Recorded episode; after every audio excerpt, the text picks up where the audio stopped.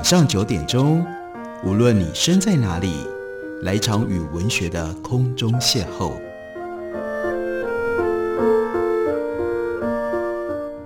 杨照谈书，邀您一同遨游文学世界，认识古今中外的经典之作。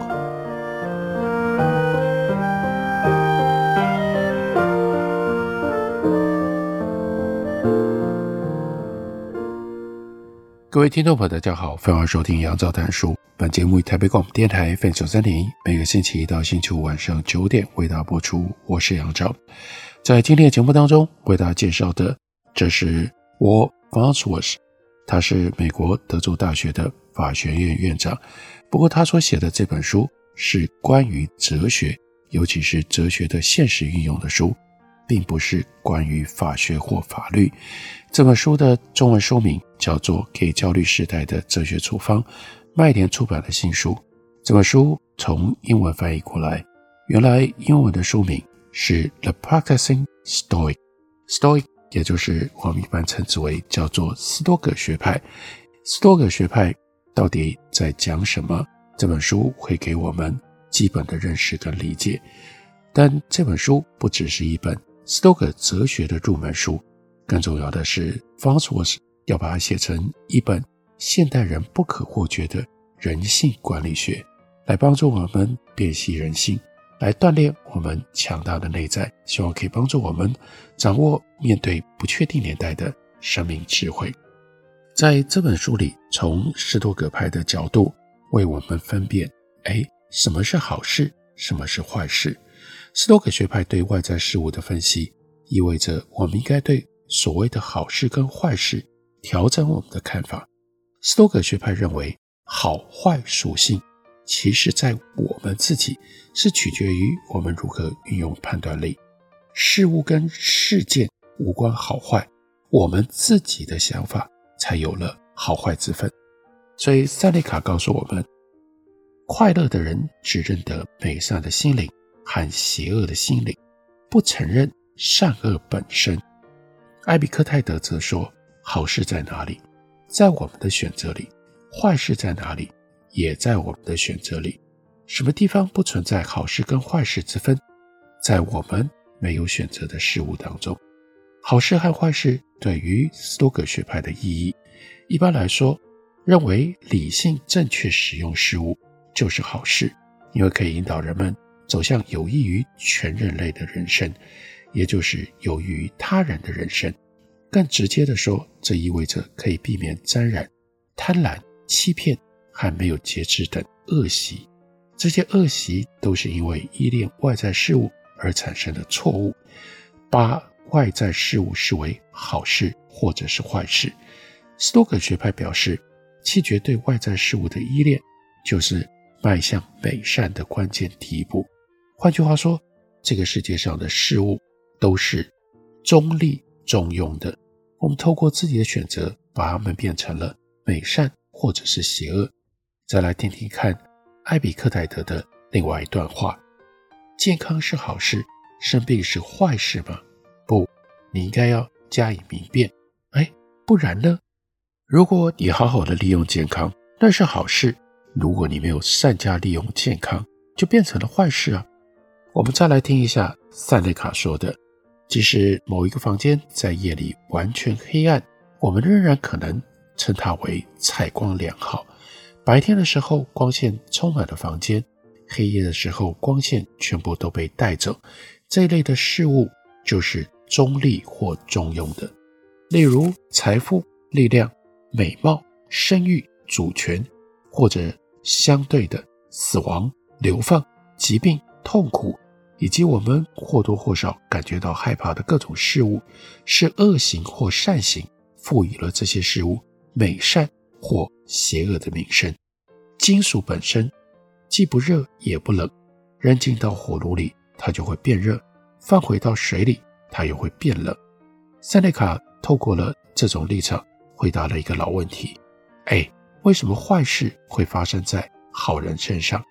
其实不会，真正的坏事。在哪里呢？只会发生在你的脑子里。好人的脑子里就不会有坏事。所以塞内卡说：“为什么有的时候神会允许坏事发生在好人身上呢？当然，神并没有这样做。神让各种坏事、可耻的行为、罪孽的行径、邪恶的计划和贪婪的阴谋、盲目的欲望，还有觊觎他人好处的贪念，都远离好人。神亲自保卫，并且护送好人。”有没有人要求神也应该看管好人的心灵呢？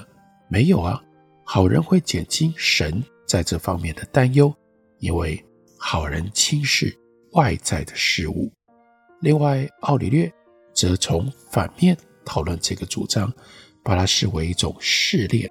如果好事跟坏事同样容易发生在好人跟坏人身上，就没有所谓的好事和坏事了。奥里略说。生与死，荣与辱，苦与乐，富与贵，这些事情都同样会发生在好人跟坏人身上。所以这些事既非高尚，也不可耻，所以也不是好事，也不是坏事。艾比克泰德更直接讨论，那什么才算是好事，并且将这些好事视为我们喜悦的泉源。同样的，他认为我们不应该为了外在事物而感觉到兴奋。因为我们只应该基于自己的理解而开心，或者是不开心，而非基于那些不取决于我们的事物。所以，艾比克泰德他说：“不要因为属于别人的优点而感觉到得意。如果一匹马得意洋洋地说‘我很漂亮’，这可以令人忍受；但如果换作是你兴高采烈地说‘我有一匹漂亮的马’，你应该要意识到。”自己是因为马的优点而高兴，哎，你自己的优点在哪里呢？在于你处理想法的方式。当你依随天性处理自己的想法，你可以兴高采烈，因为那个时候你会因为自己的优点而感觉到开心。斯多葛学派认为，我们对世界的体验取决于我们自己的判断或者是意见，而不是外在事物本身。斯多葛学派一般而言，使用两种策略来消除你的幻觉。第一种策略是分析，透过理性来拆解外在事物，让它展现出真实的本质。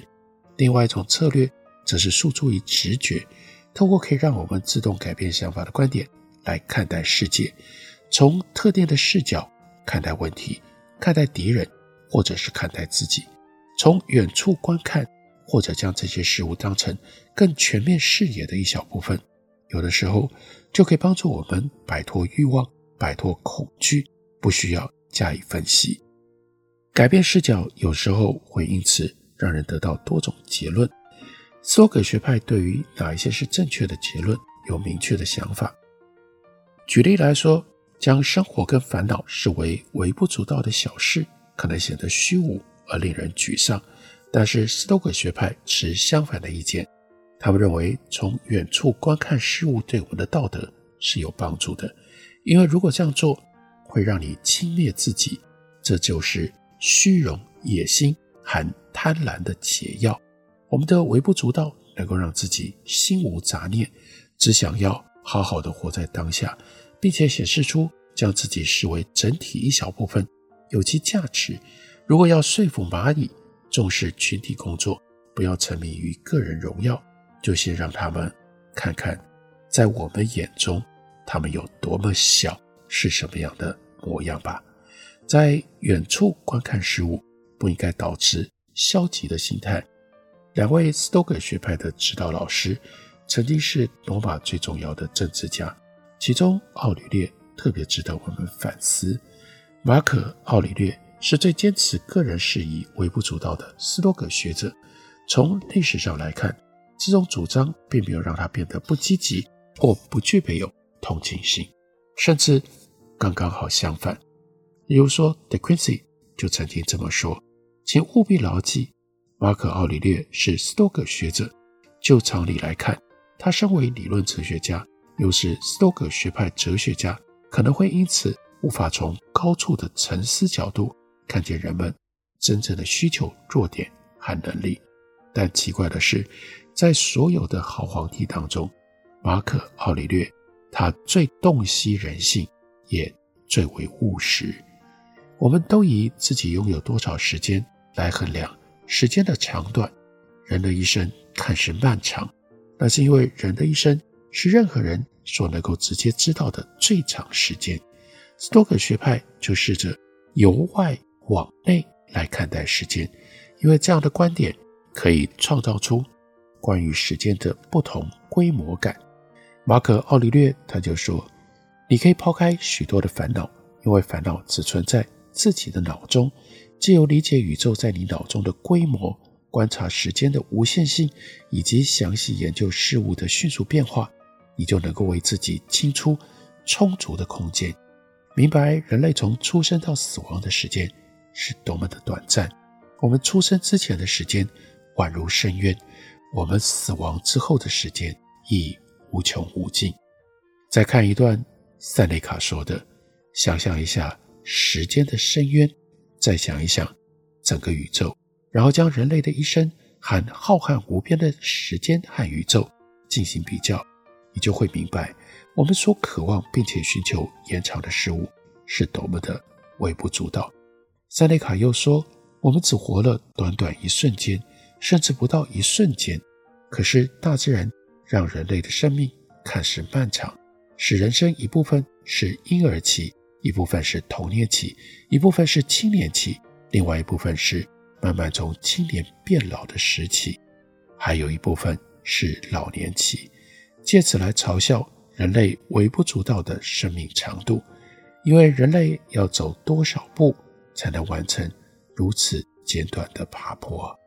塞内卡的另外一段话则说：“你可以指出最长寿的人，那些传说当中的长寿者可能高龄。”一百一十岁。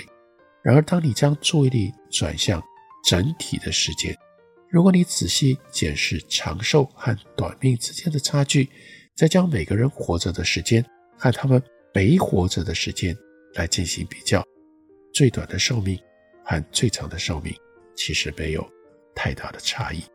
这是这是斯多葛哲学，他们面对时间由外向内看时间。而得到的观点，得到的智慧。我们休息一会儿，等我回来继续聊。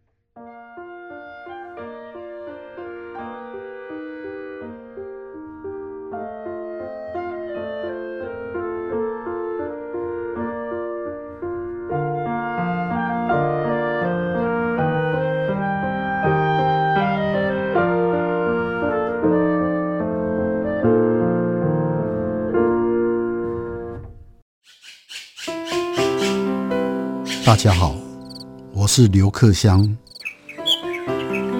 亲近自己的城市，找回城市的温暖。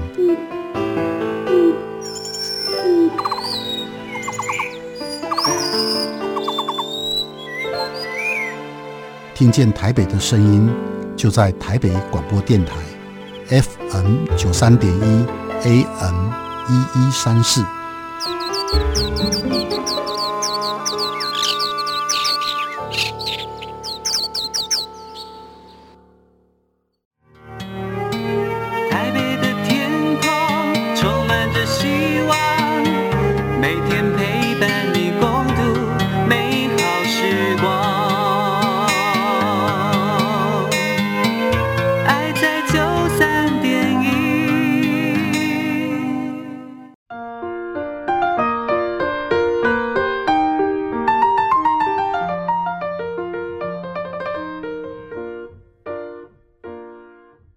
感谢您继续收听《杨照谈书》。本节目于台北广播电台 FM 三点一，每个星期一到星期五晚上九点，为大家播出到九点半。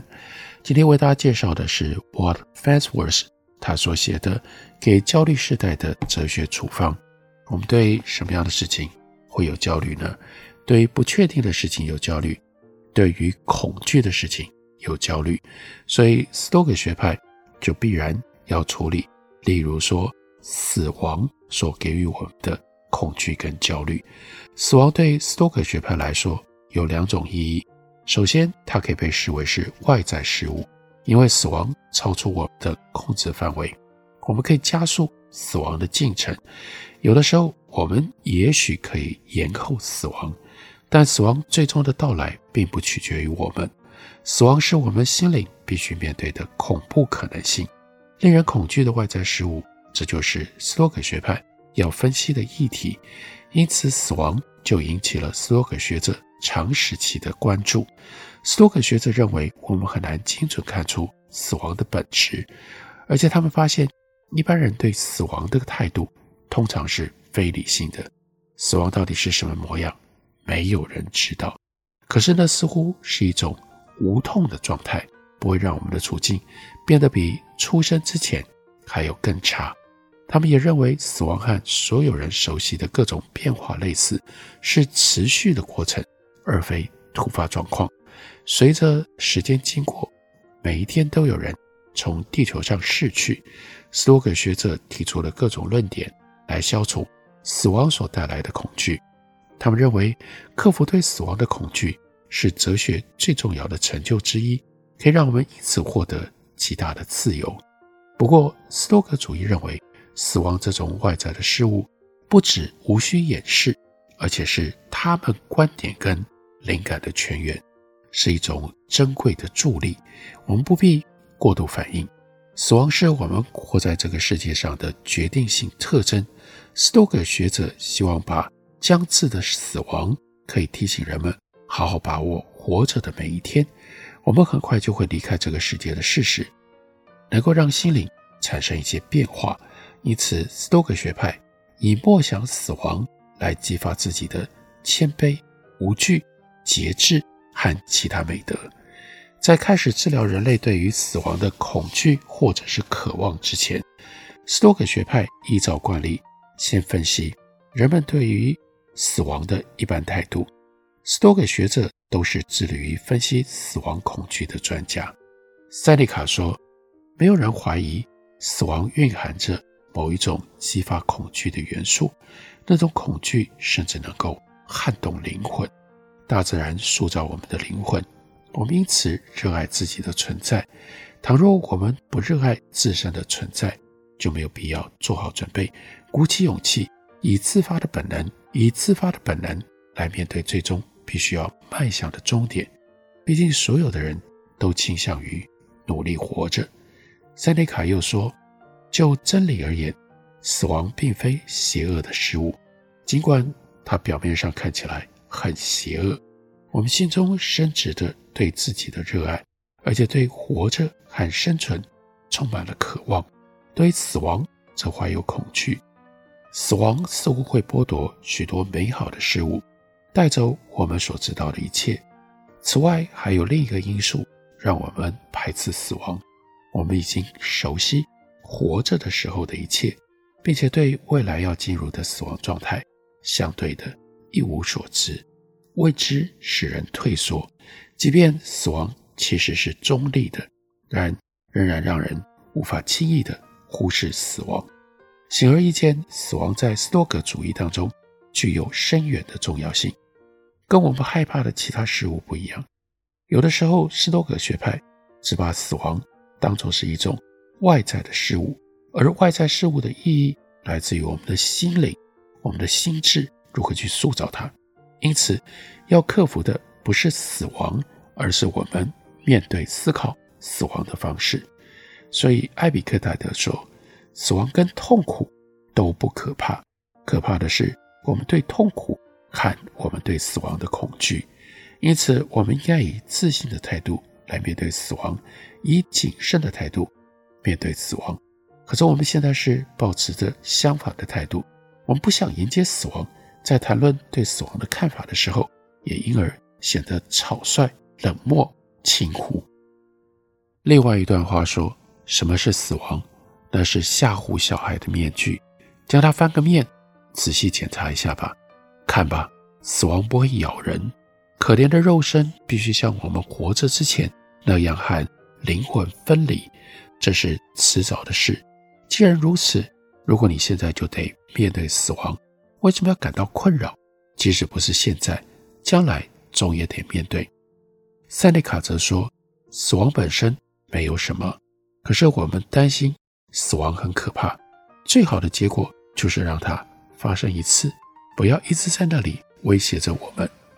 因此，尽量劝自己抵抗对死亡的恐惧吧，约的就是使我们难堪的东西，是扰乱并且摧毁明明还有生命之人的东西，也是将地震跟闪电等现象放大的东西。斯多葛主义者认为，得到免于惧怕死亡的自由，是学习哲学的核心目标之一。拥有这种自由之后，其他的自由和好处，其他的自由和好处也会随之而来。一个不害怕死亡的人，在人生当中脚步可以更轻盈，并且能够摆脱许多其他的恐惧，因为死亡是隐藏在那些恐惧背后的主要恐惧。塞内卡说：“应该学什么呢？应该要学习有助于对抗各种武器以及各种敌人的本事，那就是轻视死亡。”塞内卡又说：“那些学会关于死亡的人不会被奴役，因为他会凌驾于各种权力之上，当然也会超越各种权利。监狱、束缚、牢笼，对他来说还有什么好怕的呢？”塞内卡又说：“借着消除生活当中的所有忧虑，能够让你对于生活感觉到满足。拥有美好事物的人。”会感到快乐，除非他的心灵已经准备好失去这些好事。没有什么比失去也无伤大雅的东西更容易让人放下。还有，在为活着做好准备之前，我们必须先为死亡做好准备。西塞罗则说，哲学家的整个人生就是为死亡做准备。伊壁鸠鲁说，正确理解死亡对我们不算什么。可以使有限的生命变得愉快。这么做并非为生命提供无限期的时间，而是消除我们对生命不朽的渴望。如此一来，人生对我们而言已经不可怕了，因为我们已经完全明白，即使生命结束，也没有什么好恐惧的。蒙田则在随笔里说，在菲利入侵婆罗奔尼撒之后，有人告诉达米达斯，如果斯巴达人不接受波斯王的恩宠，会受到极大的痛苦。达米达斯则说：“懦夫啊，不怕死的人怎么可能会受苦呢？”雅基斯也被问到：“人们如何才能获得自由？”他回答是：“蔑视死亡。”斯多葛学派因应恐惧死亡的方法，和处置其他外在事物的方法一样，那就是。透过理性看清楚本质，并且剥除可怕的特征。塞内卡说：“如果以不公正的流言蜚语来抹黑一个好人，会对那个人造成什么样的伤害？我们在对死亡做出判断的时候，也不应该让死亡受到同样的伤害。死亡声名很糟，然而那些诽谤死亡的人，谁真正亲身经历过死亡了呢？”